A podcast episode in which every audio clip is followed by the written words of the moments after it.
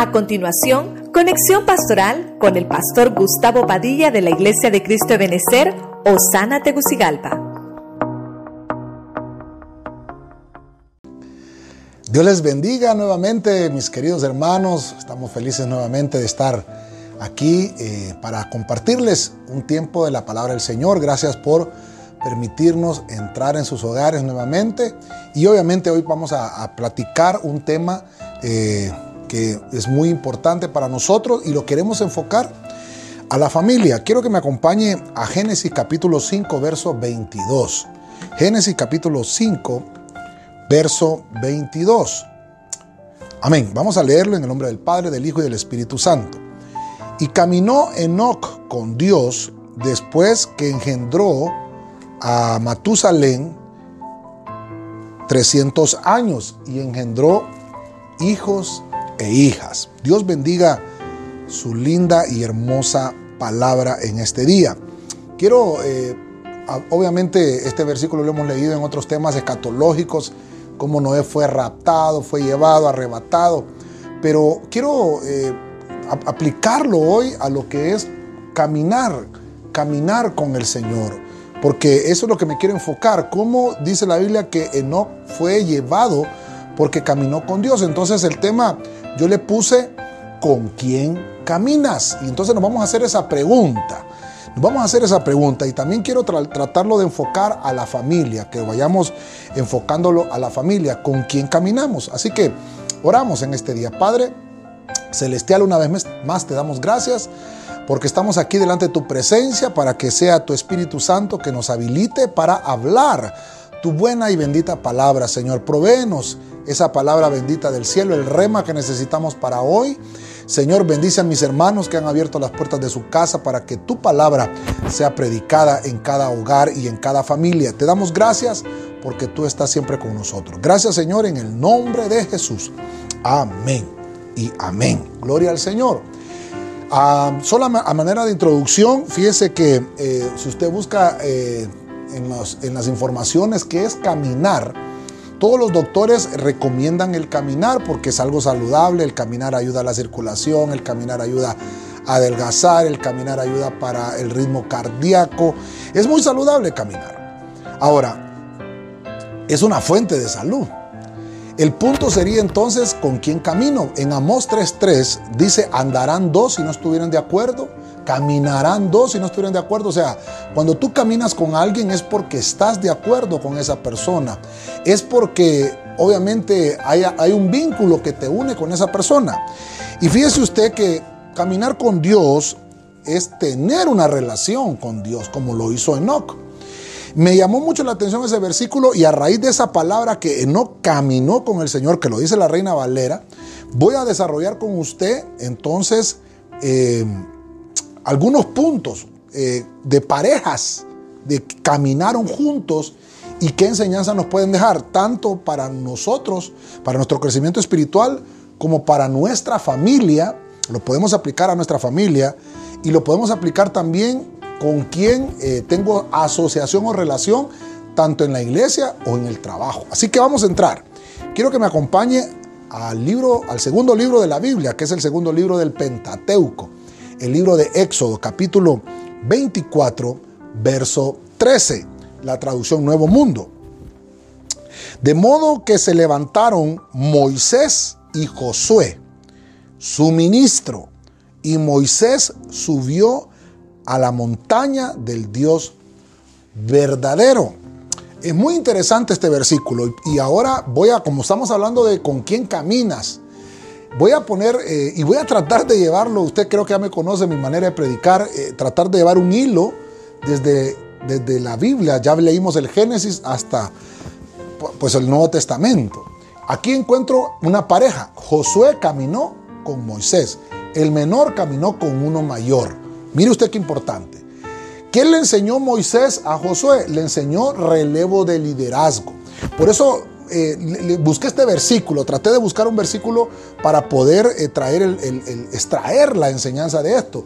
Porque fíjese usted que dice que Josué era el ministro de Moisés, su ministro.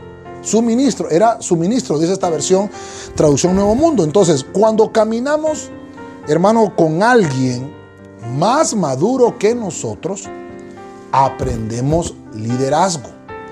Por eso es que la Biblia nos dice que hay que poner al, buey al buey joven con un buey viejo. Así dice Jesús. Jesús nos enseñó eso. Entonces, ¿por qué está hablando? Si en lo natural lo vemos de esa forma, porque el, el joven tiene que aprender del anciano. Por eso es muy importante que no dejemos, hermano, que nos quiten el congregarnos con los ancianos, con nuestros ancianos, con nuestros eh, hermanos adultos, porque ellos tienen sabiduría. Por eso es importante que en este tiempo reflexionemos, hermano, en todo esto que está atravesando el mundo, el planeta, todo lo que hemos visto a través de la historia, todo lo que está sucediendo en la sociedad. El mundo se está, hermano, destruyendo. Eh, todo lo que hemos visto, los conflictos en Estados Unidos, lo que hemos estado viviendo aquí en nuestra nación hermano, porque no hay, una, no, hay una, no, hay, un aprendizaje, no hay un relevo de liderazgo. La quieren matar, hermano, la generación eh, anciana y que los jóvenes que vienen no conozcan de esa sabiduría que emana de los, de los ancianos. Pero muy importante entonces que, entendamos que, aquí Moisés le está trasladando a Josué eh, sin saberlo, tal vez Josué, porque tal vez él era un muchacho eh, pongámosle que Josué tenía una edad, hermano, más o menos de algunos 40 años. Pongamos esa, o, menos, o puede ser que menos tenía Josué que eso al salir de, Egipto. Pero Josué caminó con Moisés un largo trecho en el desierto con Moisés. Y a lo largo a lo largo de más, más de 30 años, hermano, porque vamos a encontrar en la Biblia que a los 40 años entraron a, la tierra de Canaán con Josué, pero Moisés muere antes. En Josué 1.2 encontramos que le dice el Señor a Josué, Moisés ha muerto, a ti te toca ahora tomar el relevo de liderazgo de Moisés. Mire qué importante. Entonces, estamos viendo que, que Moisés, hermano, le está eh, trasladando algo a, a Josué. Y fíjese que Josué, donde iba Moisés, iba Josué. Cuando Moisés subió, hermano, a los 40 días al monte y estuvo ahí, Josué estaba ahí al pie del monte esperando que Moisés bajara. En el pueblo, hermano, se desató un desenfreno, todo lo que hemos, estado viendo y lo que le mencionaba hace poco, también todo el desenfreno de la sociedad, porque cuando no hay un líder, cuando no hay un liderazgo, el pueblo se desenfrena. La Biblia nos enseña todas estas cosas. Cuando no hay un verdadero liderazgo, creo que en otros temas anteriores a esto ya hemos tocado que debe de existir un liderazgo para que podamos crecer y desarrollar. Si nosotros no, no te obtenemos el liderazgo, no vamos a podernos desarrollar. Necesitamos que alguien nos enseñe. Y yo, estoy tratando de poner a Josué en este primer punto, que es eh, aquel con quien caminó Josué. Mire que Josué no caminó con Aarón. Josué supo escoger con quién caminar. Por eso es el punto de este, este tema, este día que le estoy compartiendo. ¿Con quién caminas? ¿Con quién estás tomado de la mano eh, para, para aprender un liderazgo? Josué, hermano, aprendió a lo largo de, imagínese usted, décadas en el desierto de la mano de Moisés, cuando ya Moisés tenía por lo menos 80 años. Eh, cuando salieron del desierto y Moisés murió aproximadamente de 120 años. Entonces, la edad que tenía Moisés, hermano, sobrepasaba la edad de Josué. Entonces, tuvo que trasladarle un conocimiento, eh, obviamente, adquirido a lo largo de la experiencia. Por eso, hermano, estoy hablándole a los jóvenes, aprovechando el tema familiar, le estoy hablando a los jóvenes, que nos tomemos de la mano también de las personas que pueden enseñarnos eh, trasladarnos un liderazgo. Nosotros crecemos, hermano, a veces sin un rumbo o, nos desarrollamos, hermano, como imperialistas también, porque no tuvimos un traslado, hermano, de liderazgo. Qué, lindo es cuando hay alguien que nos está enseñando. Qué lindo es cuando hay alguien, hermano, que está preocupado por nuestro crecimiento. Cuando hay alguien, hermano, que quiere enseñarnos el camino tal vez un poco más fácil, porque tal vez a él le fue difícil y esa experiencia, al trasladarla a nosotros, nos va a ayudar, hermano, a poder eh, tomar una mejor decisión. Entonces tenemos que valorar, tenemos que valorar Hermano, ¿con quién estoy caminando? La persona que escogí como amigo, como amiga, me está ayudando a crecer, eh, me está ayudando a desarrollarme. Por eso es, hermano, el que quiere aprender liderazgo tiene que juntarse con líderes. Si tú estás aprendiendo eh, cualquier cosa, un oficio, tienes que acercarte a la persona que sepa manejar el oficio que tú quieres aprender. Voy a, voy a avanzar un poco más entonces. Como voy a verlo a, lo largo de la Biblia y voy a tratar de tomar parejas, voy a hablar de un libro que lo hemos tocado también en otras ocasiones, que es el libro de Ruth. Quiero que me acompañe a Ruth 1.16 en la Reina Valera Gómez. Oiga lo que dice. Y Ruth respondió, no me ruegues que te deje y que me aparte de ti, porque a donde quiera que tú vayas, iré yo.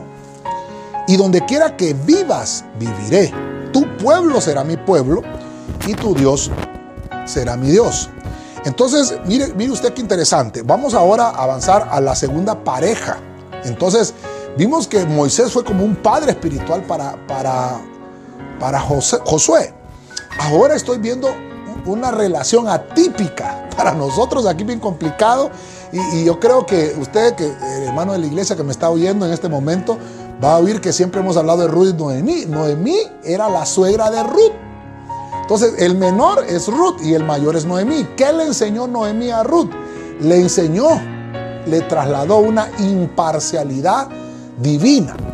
Pero la versión que, tomé, la Reina Valera Gómez, me llamó la atención porque Ruth le está diciendo a Noemí, no me ruegues que te deje y que me aparte de ti.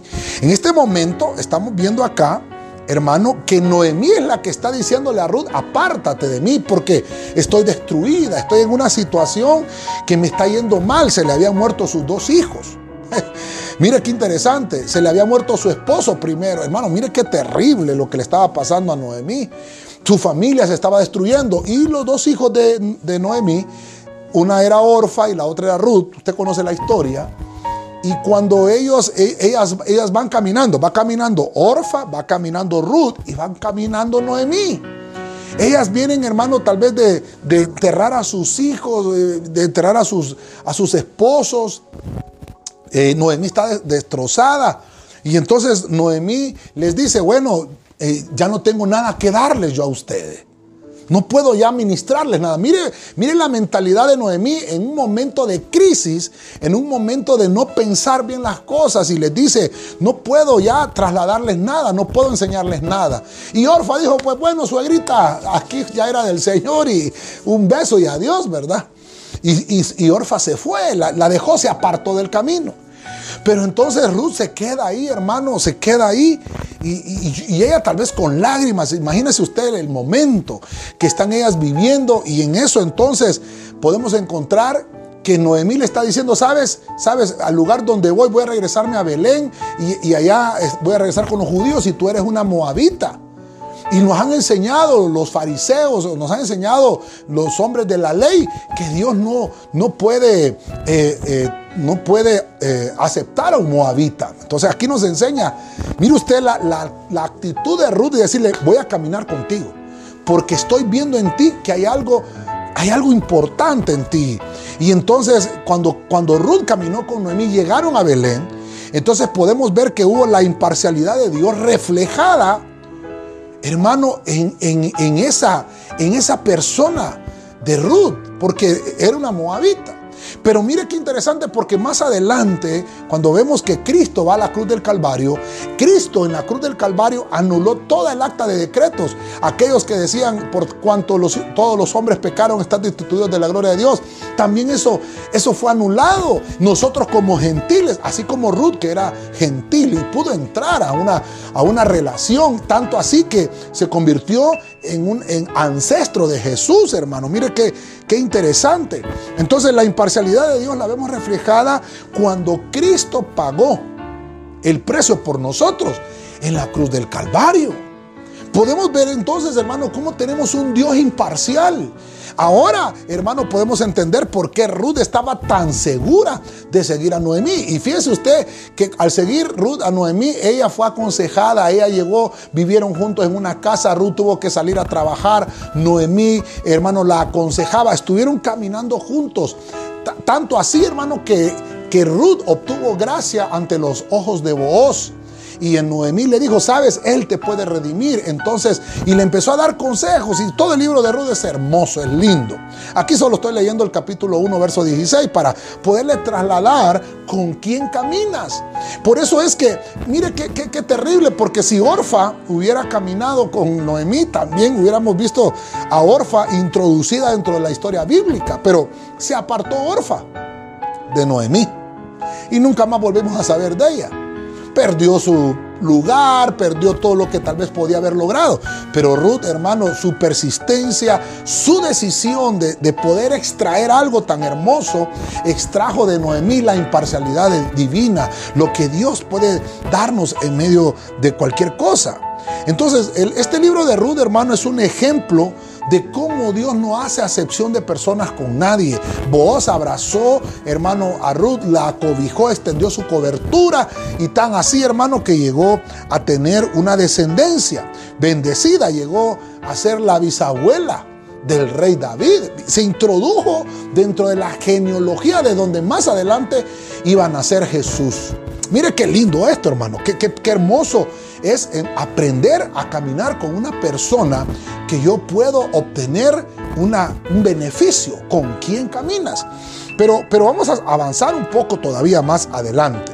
En el libro de Esther, capítulo 2, verso 20, la Biblia de las Américas.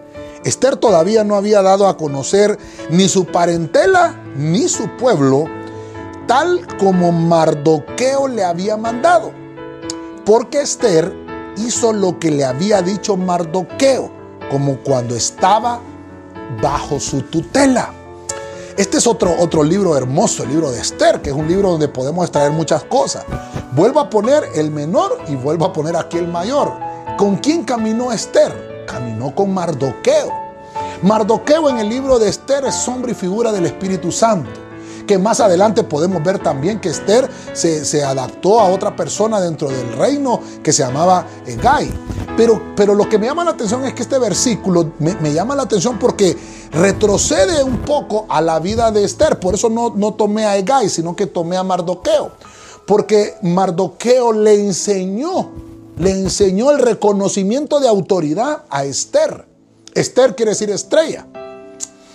Pero me llama la atención que aquí dice que reconoce la tutela, reconocer quién nos enseña. El punto es que dice como cuando estuvo bajo su tutela, está hablando de un tiempo pasado. O sea, Esther, hermano, tuvo que reconocer, y el libro lo narra, que tenemos que apreciar la tutela brindada por Dios. Y él, él siempre, hermano, va a cuidar de nosotros. Tenemos que aprender que las personas que Dios ha puesto a través de toda nuestra vida, ha puesto, los ha puesto para que aprendamos de ellos. Entonces, Esther, una mujer, caminó con su tío Mardoqueo. Ahí estuvo aprendiendo y Mardoqueo le enseñó a reconocer autoridad, a la obediencia. Mire que vuelve a salir esa, esa palabra en estos temas de cuarentena es la obediencia. Le enseñó una tutela, le enseñó, hermano, la tutela es eh, la autoridad que se le confiere por ley a una persona mayor, tanto espiritual como física, para que le pueda capacitar en hacer algunas cosas. Eso quiere decir tutela. Entonces este Mardoqueo se encargó de enseñarle a Esther la capacidad de poder reconocer autoridad. Tanto fue así que cuando Esther es llamada al reino, ella no tuvo problema cuando entró bajo la tutela de Gai. Estuvo bajo la tutela de Mardoqueo, pero luego se puso bajo la tutela de Gai y no tuvo problema. Entonces, mire, le voy a contar algo que como pastores nosotros nos, nos, nos toca lidiar con este tipo de cosas, porque hay personas que llegan al ministerio y no quieren estar bajo la tutela de un pastor o bajo la tutela de un líder asignado, de un diácono, de un anciano. Entonces quiere decir que esas personas no tuvieron, hermano, eh, una elección antes, no escogieron caminar con alguien que les trasladara esa enseñanza. Sin embargo, hay otras personas que llegan al ministerio con esta, con esta tutela, que estuvieron bajo, bajo la cobertura de otros ministerios, hermanos, fueron servidores en otros ministerios y ahora pues por X razón o motivos de la vida están bajo nuestro ministerio y hermanos, y son una gran bendición. Pero ¿qué de aquellos que no reconocieron tutela en tiempos anteriores? Pues nos toca a nosotros trasladarles, o sea, es un trabajo ministerial. Mire qué lindo porque Esther llegó a ser la reina. Y mire qué lindo porque aprendió a estar bajo la tutela. Por eso, hermanos, tenemos que aprender esto. Que, no nos cueste, hermano, el obedecer, que no nos cueste el someternos. Yo soy un hombre también que estoy bajo autoridad. Hay alguien que me cubre, hay alguien que está sobre mí. Bendigo a mi Padre Espiritual, el apóstol Germán, lo bendigo, que también es mi Padre y mi cobertura. Y he estado bajo su tutela. Y ahora me toca trasladarle a los que, a los que se dejan, porque obviamente aquí es el que quiera. Recuerde que Esther participa de, de, de un desfile como pudiéramos llamarlo ahora, como un desfile de moda, ¿verdad? Algo así. Y, hay un montón de mujeres ahí. Pero estas otras mujeres estaban bajo tutelas de otras, eh, de otras personas.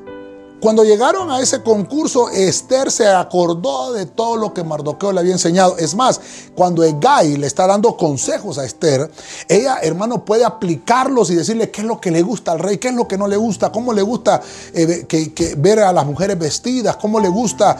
dice que metieron en un proceso de seis meses en depilaciones a, estas mujeres. hermano, mire qué, interesante, el aseo. Dice que lo sometieron en, en, eh, hermano, baños cosméticos, así dice la Biblia, en ese, libro de Esther, en baños cosméticos, en aromas, hermano, para que ese olor se les impregnara y, olieran bien en la presencia del rey. Esto nos habla como una sombra y figura de la iglesia, hermano, que se va a casar con el rey, que tiene que escuchar la tutela y la, eh, la, capacidad de traslado de autoridad del Espíritu Santo, que en esta figura es Mardoqueo el que nos está enseñando a cómo podemos entender esto. Entonces, es muy importante, muy importante que nosotros, hermanos, eh, lo podamos trasladar también a nuestra familia, porque mire, llevo dos ejemplos. Y como estamos tratando de trasladarlo como un tema familiar también para que en casa nos sirva, vemos cómo Moisés es un padre espiritual para Josué y le traslada liderazgo. O sea, los padres tenemos que trasladarles el liderazgo a nuestros hijos. Vemos como punto número dos a una Ruth con Noemí, con su suegra, parientes, familiares. Y vemos entonces que hay una imparcialidad. Por eso es, hermano, que dice que Ruth significa amiga y Noemí significa placer, placentera. Entonces hubo una amistad de la nuera, hermano, con la suegra. Esto tal vez ahorita usted va a querer hasta apagar el televisor cuando se menciona la palabra suegra, pero no lo vaya a hacer. Mire usted lo que Dios nos está enseñando. Quiere decir que una relación es con quien camino. O sea, que una nuera puede caminar con su suegra perfectamente. Obviamente que las suegras también tienen que tener sus límites, ¿verdad? No intrometerse en todo lo, de la, relación del matrimonio de sus hijos. Pero lo que le quiero trasladar es que la Biblia nos enseña con quién caminamos. Ahora Esther, en otro, en otro eh, linaje, podemos llamarlo, Esther es sobrina y Mardoqueo es su tío. Mire usted cómo este hombre le traslada una tutela. Qué interesante. Cómo la Biblia nos deja ver este tipo de cosas, hermano, porque aquí Esther está aprendiendo. Está aprendiendo cómo se vinculan las personas, cómo es que Dios, hermano, nos va a poner personas a nuestro alrededor. En el transcurso de nuestra vida, va a ponernos personas alrededor, nos va a rodear de gente que nos van a ayudar para que tomemos mejores decisiones y que nuestra vida sea un poco más fácil, que nuestro desarrollo sea más fácil. Entonces, fíjese usted, le dan la prominencia a Esther como reina. Y entonces ahora ella, como estuvo en un proceso en toda su vida de estar reconociendo autoridad, ahora le dan autoridad a ella como reina para poderle ejercer. Entonces la enseñanza de este punto número tres es que Esther nos enseña que si yo aprendo a reconocer autoridad, entonces me van a dar autoridad. A mí voy a obtener una autoridad delegada para poder, hermano, trasladársela a otras personas y poderlo hacer de una manera como Dios quiere que se haga. Los vínculos entonces que Dios nos establece con diferentes personas nos ayudan para que entendamos los propósitos y los designios de nuestro Señor. Ok, entonces ya llevamos tres ejemplos y tres personas que han caminado con alguien y, han aprendido cosas extraordinarias.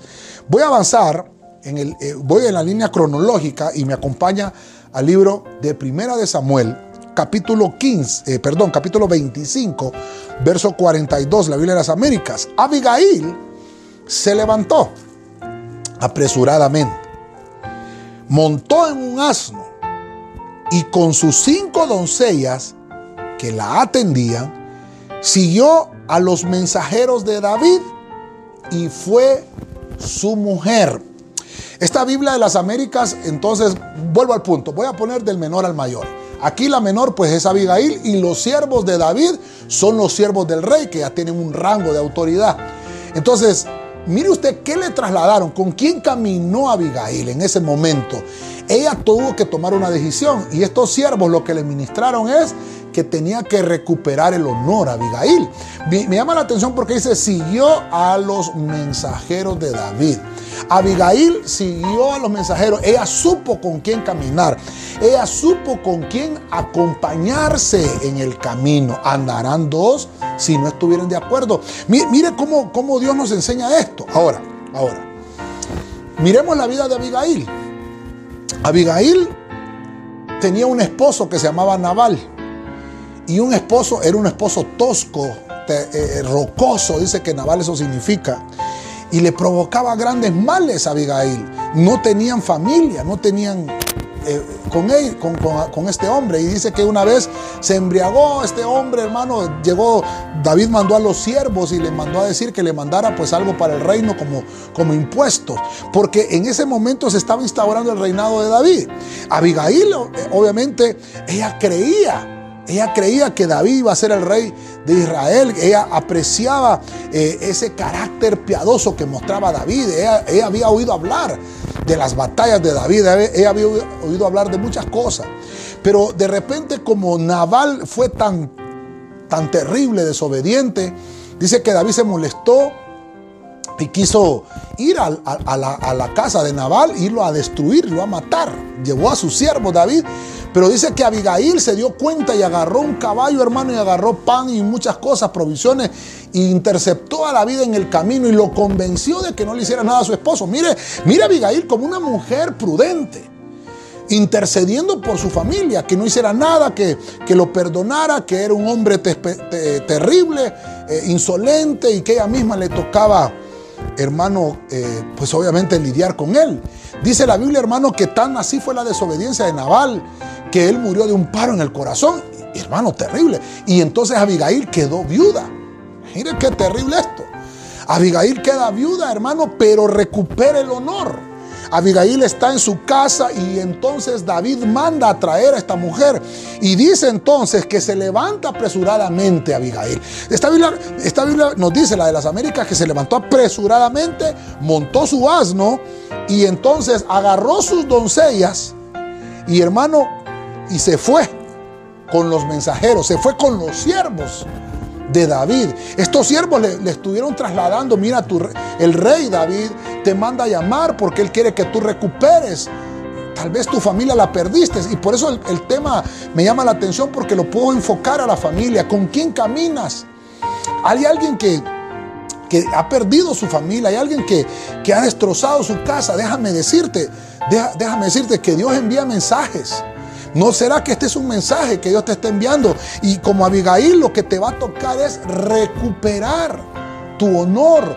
Mire que Abigail la recupera. Hermano, Abigail se, se, obviamente tiene, tiene hijos con, con, David y, y, ella recupera algo de su dignidad y las doncellas que ella tenía. Que esta es una figura también de la iglesia, cómo va a ser arrebatada con las doncellas. Abigail se va, llega al palacio y entonces, hermanos, con gran humildad y obviamente con las costumbres que tenía en esas épocas, ella consintió y estaba dispuesta a combatir, a compartir, perdón, sus tribulaciones, lo que había pasado con, con David. De esta manera entonces podemos entender que los que se unen a Cristo deben estar dispuestos, hermano, a compartir a ministrarse, a decirle, Señor, he estado pasando por tribulaciones y creo, Señor, que ahora tú me vas a redimir y que voy a poder reinar juntamente contigo. Esto es lo que nos está enseñando la Biblia. Esto es lo que nos enseña, hermano, su palabra, que hay momentos, así que déjame decirte, tal vez hay Abigails ahí en, en este momento conectados y que me están escuchando, déjame decirte Dios quiere que recuperes tu honor. Dios quiere que recuperes. Tal vez que vuelvas a tener otra oportunidad. Tal vez hay hombres que me van a estar diciendo, pastor, yo he perdido tal vez mi familia y ahora no sé qué hacer. Pues déjame decirte que también Dios tiene las posibilidades. Obviamente tienes que terminar todo con paz. Tienes que terminar todo como Dios manda. Y Dios te va a bendecir en ese orden, porque Abigail sabía que estaba eh, en una relación, hermano, podemos llamarlo tóxica, porque Naval era como tóxico, ¿verdad? Pero mire usted que dejó que Dios trabajara. Abigail esperó el tiempo de Dios para que Dios trabajara y que Dios hiciera que ella recuperara su honor. Amén. Gloria a Dios. Voy a avanzar porque ah, obviamente me falta desarrollar un poquito más esto. Voy a buscar ahora y acompáñenme al, libro de Segunda de Reyes, capítulo 2, verso 6, en la palabra de Dios para todos. Elías le dijo a Eliseo, por favor, quédate aquí, pues el Señor me dijo que fuera al río Jordán. Y Eliseo le contestó, te aseguro, así como vive el Señor y como vives tú, que no me separaré de ti. Así que los dos fueron al río Jordán. Ya hemos estudiado en otras ocasiones este ejemplo de Elías, pero como estamos hablando de con quién caminas, Eliseo, hermano, eh, fue seducido por Elías para ser llamado al ministerio. Vuelvo al punto otra vez, el menor y el mayor. El menor es Eliseo y aquel mayor es Elías. ¿Qué le, qué le trasladó Elías a Eliseo? La apertura del ministerio. Quiero, quiero que usted se enfoque en esto, porque Eliseo le dice, no me separaré de ti. Fíjese usted que en la narración, ya hemos estudiado en otros lugares que, o en otros temas, que Eliseo antes de ser arrebatado tuvo que pasar por cuatro lugares. Tuvo que pasar por Gilgal, tuvo que pasar eh, por Jericó, tuvo que pasar por el río Jordán. Y, hemos visto, y, lo hemos estudiado, lo hemos estudiado. ¿Qué significa cada una de esas cosas? Son áreas que, obviamente tenemos que entregarle al Señor y, aprender todo esto. Y usted va a leer en la historia, usted lo puede leer en su casa, que cada vez que Eliseo le tocaba pasar una de estas de estos lugares, le dijo, ¿sabes qué? Ya no me sigas. Pero Eliseo le dijo, no, yo no te voy a dejar, vive el Señor, que no me voy a separar de ti, o sea, que voy a caminar contigo. Entonces, tal vez, hermano, eh, le dijo ya en el último momento, ¿verdad? Ya cuando están en el río Jordán, cuando ya Elías va a ser arrebatado. Dice que Elías le trasladó, hermano, el manto. Perdón, eh, eh, sí, Elías le trasladó el manto a Eliseo. Y eso estaba tipificando la apertura del ministerio. Ese traslado del manto. Pero me llama la atención que Eliseo le dice, yo lo que quiero es una doble porción de tu espíritu. Mire, cosa difícil. Entonces, cuando, cuando Elías le dice, no, cosa difícil has pedido. Bueno, pero que se haga como tú has dicho, si me ves cuando el Señor me lleve arrebatado. Mire qué terrible esa, esa condición. Entonces entendió Eliseo que no tenía que separarse, que, tenía, eh, que ya había tomado la decisión de caminar con Elías, de aprender. Y vuelvo aquí a otra relación, porque cuando Eliseo está viendo que va a ser arrebatado Elías, le dice, Padre mío, Padre mío, carros de fuego y carros de, eh, carros eh, con caballos. Entonces, Eliseo reconoce la paternidad y volvemos al punto de la familia, volvemos a ese punto paternal. Volvemos entonces, que ¿quién entonces me va a ayudar a aperturar mi ministerio? Pues obviamente mi cobertura. ¿Quién me va a ayudar a aperturar un ministerio? Pues obviamente el que yo reconozco como mi padre espiritual. Y ahora trasladémoslo a la familia. ¿Quién va a ayudar a los hijos aperturar un negocio, aperturar, hermano, una empresa, aperturarse en la vida, aperturarse en los estudios, aperturarse en un trabajo, pues el padre. Por eso aquí es la figura de Elías en la familia, porque dice la, la Biblia que Elías va a regresar, a hacer regresar el corazón de los padres a los hijos y el de los hijos a los padres, porque Elías es un restaurador, a eso viene Elías. Y entonces yo puedo entender por el punto que estamos tocando ahora, por el punto que estamos trasladando, Recuerden que estamos en el punto número 5. Entonces, Elías le, hace, eh, Elías eh, sabe cuándo va a ser arrebatado porque Dios se lo revela. Y entonces, pasó por algunas escuelas proféticas y, él, Elías, le comentó a algunos de los profetas y, tal vez le trasladó esa palabra que Dios le había dicho y tal vez Elías les enseñó a ellos muchas cosas que aprendió en, su ministerio de profeta. Pero el que en realidad tenía eh, esa, ese, ese liderazgo, así como Moisés se lo trasladó a Josué, Elías le traslada ese liderazgo a Eliseo. Porque vemos entonces que Eliseo había seguido por mucho tiempo a Elías y no lo iba a abandonar en el último momento, en la última milla. Por eso es, hermano, qué terrible que hemos estado caminando con alguien que nos ha estado enseñando y ya en el último momento lo abandonamos. Así le pasó a Judas con el ministerio de Cristo. Ya cuando, él, cuando Judas vio que, que, en realidad ya no podía sacar ningún provecho de Cristo, lo abandonó y lo entregó a tal grado, hermano, que fue un traidor. Mire qué terrible esto, hermano. Por eso la pregunta es, ¿con quién caminas? ¿Tú sabes con quién estás caminando? ¿Sabes quién es el que te está enseñando? ¿Sabes quién es el que te está trasladando todo su conocimiento espiritual?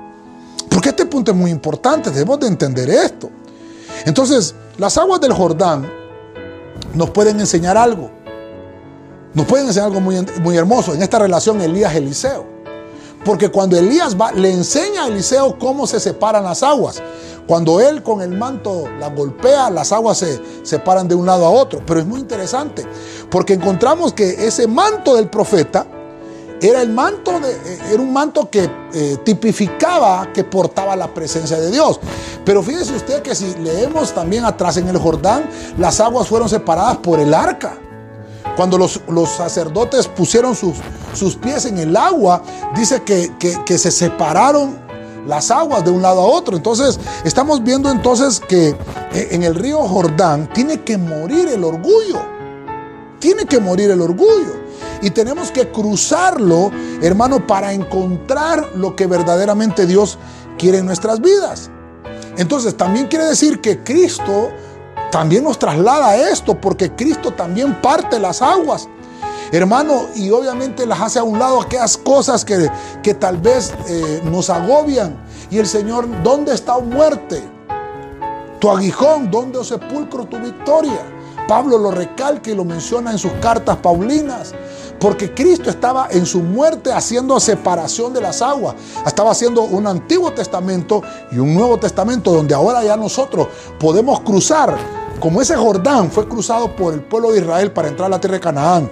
Y como por ese Jordán cruzó Eliseo con Elías para hacer la apertura de su ministerio. Pues también Cristo a través de la historia apertura las aguas por medio de la cruz para que nosotros podamos entender que Cristo es el que nos apertura en el ministerio. El traslado del manto de Elías tipifica la apertura del ministerio de Eliseo.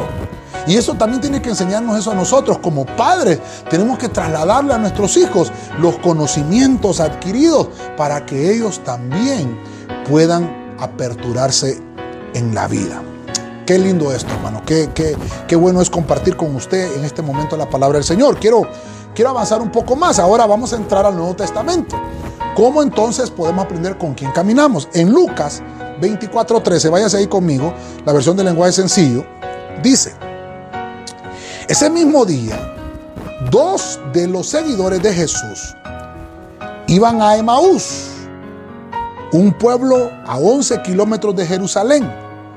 14, verso 14, mientras conversaban de todo lo que había pasado, verso 15, Jesús se les acercó y empezó a caminar con ellos.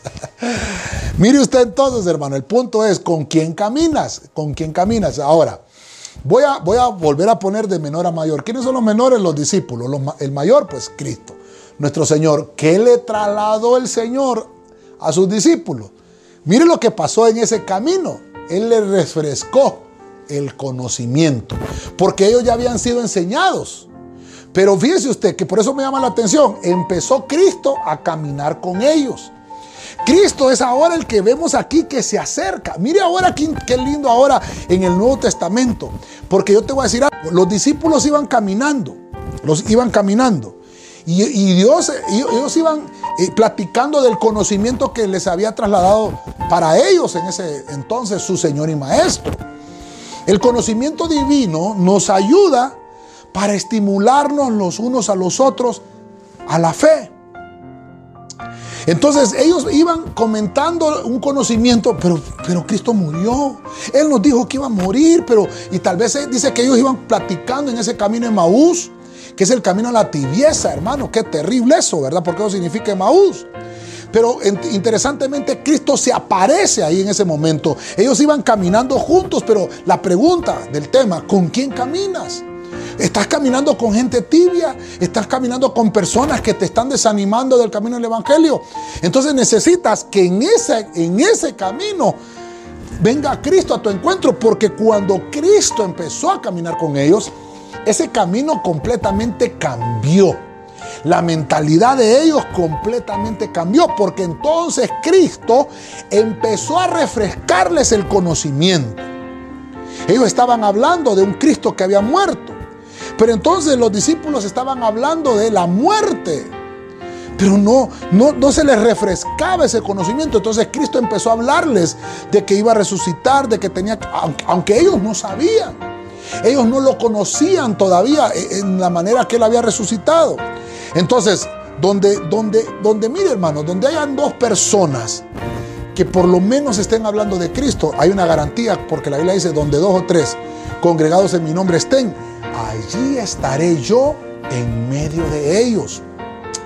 Entonces tenemos una garantía que cuando nosotros caminamos con otra persona que por lo menos, por lo menos estemos hablando de Cristo, y aunque tal vez las cosas no estemos hablando de algo edificante, Va a venir el Señor y se va a aparecer ahí. Donde dos o tres congregados en mi nombre estén, ahí estaré yo.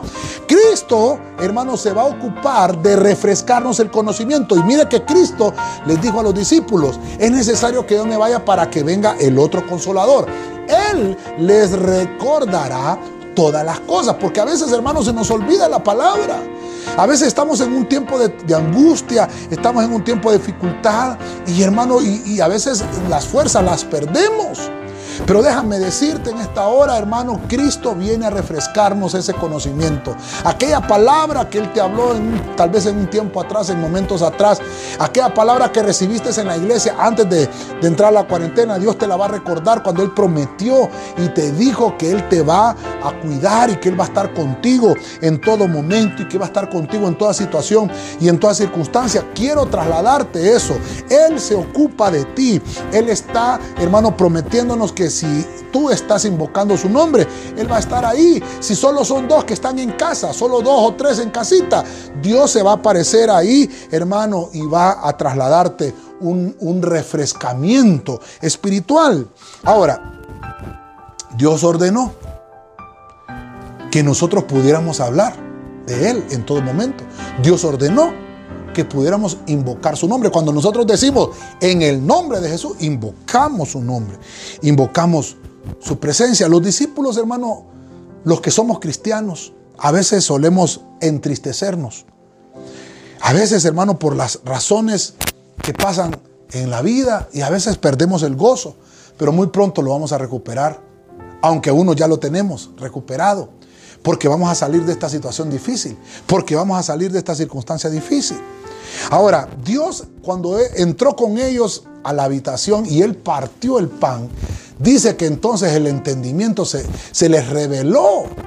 Cuando él partió el pan, el pan nos habla de cuando él, cuando él empezó a compartir la palabra. Por eso es importante que estemos conectados, hermano, oyendo la palabra.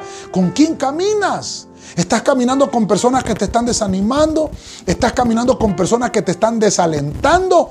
Déjame decirte, Cristo va a venir a refrescarte toda esa palabra que has oído para que puedas volver a, tener tu camino y que dejes el camino de Maús, que dejes el camino a la tibieza y que te encamines en el único camino que es Cristo. Él es el camino, Él es la verdad y Él es la vida. Quiero finalizar, quiero finalizar esta plática que hemos tenido con usted. Váyase a 1 Corintios 4, 17. Quiero que me acompañe en la versión traducción del lenguaje actual.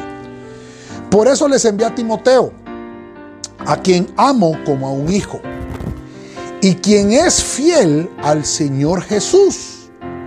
Por eso confío en Él. Timoteo le recordará mis enseñanzas, que son las mismas enseñanzas de Cristo. Eso es lo que yo enseño en todas las iglesias. Voy a terminar entonces ahora, de menor a mayor. El menor Timoteo, pues su padre Pablo, ¿verdad?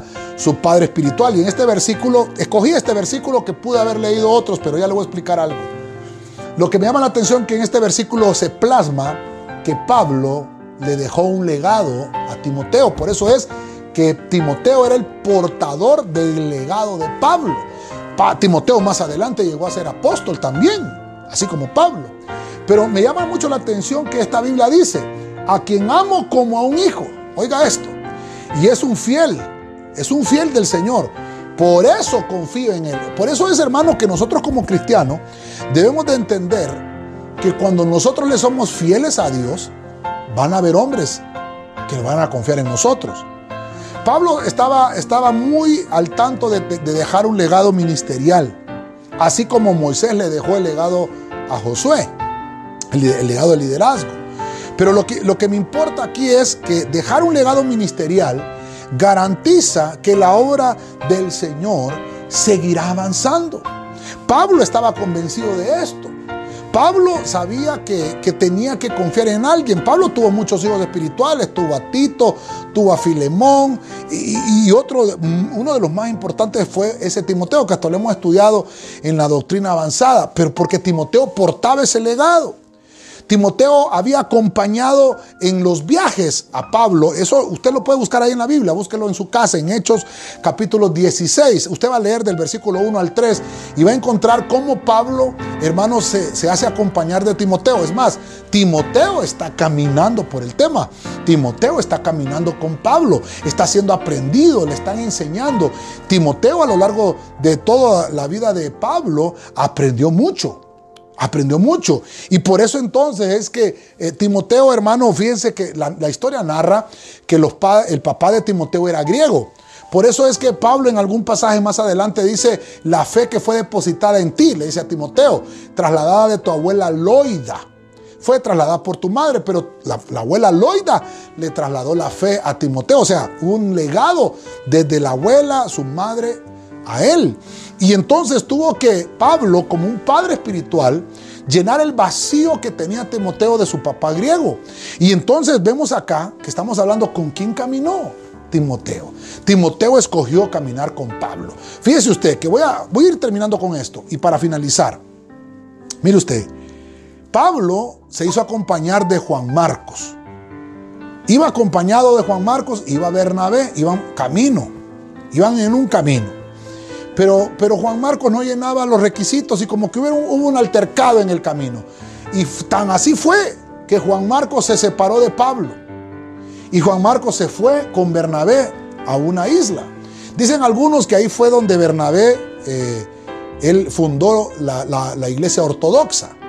Estuvo tal vez un tiempo Juan Marcos con, con Bernabé en esa isla y, Juan Marcos se dio cuenta, dicen algunos que eran familiares, por el tema que estamos tocando, que es familiar. Y Juan Marcos decidió dejar a Bernabé y se vino. En la Biblia encontramos que a Bernabé después de eso no se vuelve a mencionar. Sin embargo, Pablo era el que portaba el ministerio. Y él sabía que tenía que dejar su legado con otra persona. Y estoy poniendo el ejemplo de Juan Marcos. Aunque más adelante encontramos que Juan Marcos lo adopta como hijo espiritual Pedro. O sea que al final Juan Marcos tomó la decisión de dejar a Bernabé y venirse con alguien que en realidad le iba a trasladar una bendición mayor, que fue Pedro en este caso, porque ya Pablo, pues al final vemos que, Pablo le dijo, pues Juan Marcos ya no es, es, útil para el ministerio, pero ya al final Pablo no le pudo eh, trasladar lo que portaba, sino que Pablo entonces se lo trasladó a Timoteo, porque Timoteo demostró ser fiel. Mire qué importante esto entonces que cuando nosotros entendemos que somos fieles al Señor, vamos a, recibir la bendición de con quien aprendí a caminar. Voy a finalizar, voy a finalizar con, las conclusiones, voy a hacer un, un recuento de lo que hemos hablado. Y quiero que me acompañe y que vea conmigo, mire, el punto número uno, Josué caminó con Moisés. Encontramos aquí entonces el relevo de liderazgo. Eso nos enseñó Moisés le trasladó el liderazgo a Josué para poder tomar la tierra prometida. Vemos en el libro de Ruth cómo eh, ella caminó con Noemí, le dijo a Noemí, no me voy a separar, no te voy a dejar, porque aunque tú creas que no tienes algo, tienes algo de Dios. Mire qué interesante esto. Y lo que Noemí le enseñó a través, Dios a través de Noemí, a Ruth le enseñó que hay imparcialidad divina. Número tres, vemos a Esther, que ella no se separó nunca de Mardoqueo, de su familiar. Mardoqueo le enseñó a reconocer tutelas, a reconocer autoridades, así como él le había enseñado, Egay más adelante le enseñó a Esther. Vemos a Abigail, que Abigail tenía un hogar destruido, estamos hablando de familias. Vemos entonces cómo David, hermano, le restaura el honor, pero le envía a sus siervos para que Abigail camine con ellos por un camino, hermano, de retorno de, de su pérdida a una restauración. Número 5, vemos a Eliseo que decidió caminar con Elías y él dijo, vive el Señor que no te dejaré. Y Elías entonces le apertura el ministerio a Eliseo dejándole el manto con una doble porción. Número 6, vemos a los discípulos que caminaron con Cristo. Cuando ellos, eh, hermano, empezaron a entender esto, Cristo lo que hace es refrescarles el conocimiento, hacerles entender las cosas que se habían olvidado. Y por último mencionamos a Timoteo que caminó con Pablo, porque Pablo portaba el legado y se lo dejó a su hijo Timoteo. Mire qué importante, mire qué lindo esto. Entonces le dejo estas siete cositas para que podamos traerlas a nuestra vida, trasladémoslo a nuestra familia, trasladémoslo a nuestros familiares, en la iglesia, en el trabajo, lo podemos aprender, que es muy importante. La pregunta, ¿con quién caminas? ¿Con quién caminas? Porque dependiendo con quién caminas, vas a, obtener bendición. Alguien decía por ahí, dime con quién andas y te diré quién eres. Por el tema, dime con quién caminas y te voy a decir qué clase de bendición tienes. Voy a orar, ayúdeme a orar y que Dios pueda bendecir nuestra familia. Padre Celestial, en el nombre de Jesucristo, oramos esta, este día, Señor, por cada familia por cada uno de los hogares que están ahí en casa, Señor. Bendecimos a los padres y bendecimos a los hijos, que sabemos, Señor, que somos portadores de bendición y todas estas cosas las dejamos sobre nuestros hijos, el relevo del liderazgo, la imparcialidad que tienes tú, Señor, para con nosotros los humanos, el reconocimiento de la tutela, Señor, que vamos a recuperar el honor que tal vez hayamos perdido, que va a haber una apertura el ministerio en medio de nosotros, que tú nos vas a ayudar a refrescar todo lo aprendido y el conocimiento adquirido, Señor y que somos portadores de un legado y que ese legado se lo vamos a dejar a nuestros hijos y a nuestra familia. Oramos por la iglesia Benecero Sana, oramos por el ministerio, por cada uno de nuestros hermanos, oramos por todo el liderazgo, Señor, que también tú has puesto en nuestras manos. Sabemos que muy pronto vamos a estar congregados nuevamente y bendecimos también a todos aquellos, Señor, que están haciendo sus aportaciones, sus diezmos y sus ofrendas al ministerio. Los bendecimos. Sabemos que estamos apoyando y ayudando a cada uno de nuestros hermanos en sus tiempos de necesidad. Que tú puedas ministrarles la bendición y que tú puedas ministrarles tu palabra. Siempre oramos por aquellos que están en la primera línea de batalla. Que tú los bendigas. Oramos por los que están en los hospitales. Oramos por los que están, Señor, en los bancos, en los supermercados. Señor, sana a los enfermos. Te pedimos que se, se aplaque esta curva, Señor. Que ya cesen las muertes y cesen los contagios.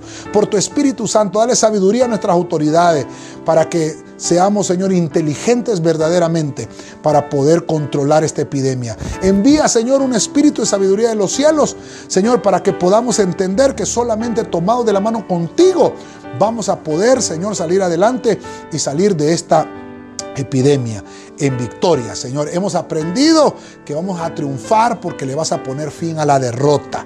Te damos gracias, Señor. Llévanos en nuestros corazones siempre, Señor, con el espíritu avivado. Guarda nuestras salidas y nuestras entradas en nuestras casas cada vez que nos toque salir, Señor, a hacer las diligencias necesarias para nuestra familia.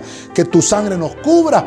Protégenos, Señor, con esa sangre bendita para que ninguna plaga toque nuestra morada. Bendice Honduras. Bendice Tegucigalpa.